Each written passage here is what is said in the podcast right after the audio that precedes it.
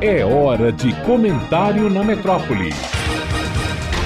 Malu Fontes. Olá, ouvintes da metrópole. Curitiba, capital do Paraná, tarde de sábado, 15 de maio. Na rua, uma mulher branca, com aparência de uns 60 anos, talvez menos, participa de um ato nacional convocado por apoiadores do presidente Jair Bolsonaro. A manifestação foi batizada de Marcha da Família Cristã pela Liberdade. Numa imagem que varreu as redes sociais, a apoiadora segurava um cartaz onde se lia: O Covidismo é irmão do comunismo, está destruindo as famílias e o tecido social. Abaixo, em letras maiores, uma hashtag que tem sido usada nas manifestações a favor do presidente, nas redes e nas ruas. Eu autorizo. A hashtag quer dizer: eu autorizo o presidente a adotar uma intervenção militar para ignorar o Congresso Nacional e o Supremo Tribunal Federal e para impedir governadores e prefeitos de adotar quaisquer medidas restritivas por conta da pandemia do coronavírus. Em palavras diretas, eu autorizo Jair Bolsonaro a dar um golpe militar. O texto da apoiadora de Curitiba nos remete a perguntas sem respostas possíveis, pois parte de uma realidade paralela ou de uma mistura bem borrada de irracionalidade com cinismo e apontam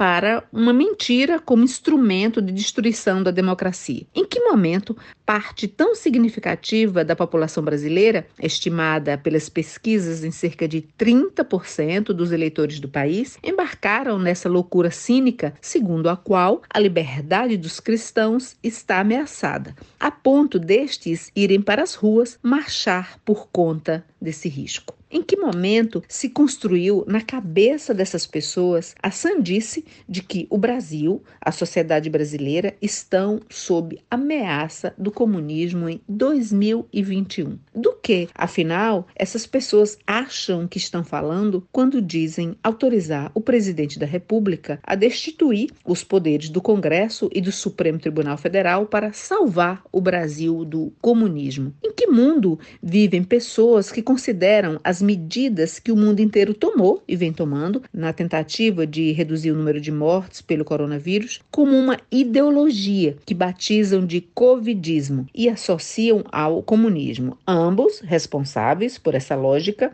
está lá no cartaz de Curitiba pela destruição de famílias brasileiras e do tecido social do país. Como lidar com informações concretas, hospitais cheios, cerca de 436 mil mortos? Como conversar com pessoas que falam em covidismo, como se fosse uma escolha ideológica acreditar que o vírus mata e buscar se proteger do risco. Na mesma tarde em que cristãos anunciavam nas ruas a adesão à intervenção militar em várias capitais do Brasil, embora em manifestações numericamente pouco expressivas, o que faz em Brasília o presidente do país? Sobrevoo sorrindo e acenando do alto, de dentro de um helicóptero militar, para apoiadores na esplanada dos ministérios e em frente ao Congresso Nacional. Obviamente, concordando com as propostas defendidas por eles lá embaixo: fechamento do Supremo, fechamento do Congresso, intervenção militar e cassação do poder dos governadores e dos prefeitos para adotar medidas contra a pandemia. O presidente pousa, desce do helicóptero e, em cenas militarescas, monta um cavalo, usa um chapéu idêntico ao dos ruralistas que, a essa altura, se misturavam aos cristãos com a mesma pauta e trota pela esplanada seguido por uma trupe de ministros, até subir num caminhão de som para fazer uma espécie de comício pró-ditadura já e caça aos covidistas. O Brasil conseguiu inventar isso o covidismo e os covidistas, associando-os ao comunismo. O presidente sobrevoou a manifestação de helicóptero, acenou,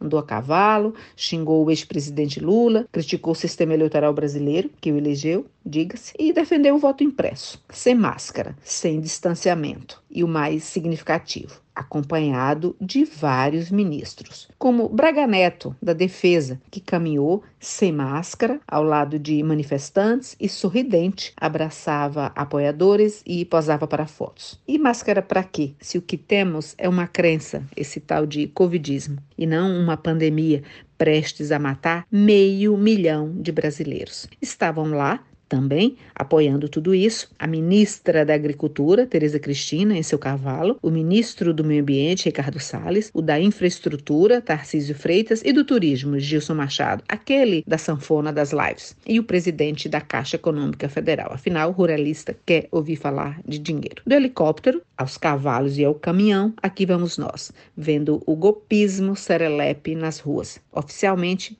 o de sempre. As instituições brasileiras estão funcionando. O que não deve estar funcionando é a racionalidade de 30% dos brasileiros, mesmerizados e hipnotizados que estão pelo covidismo e pelo comunismo. Malu Fontes, jornalista para a Rádio Metrópole.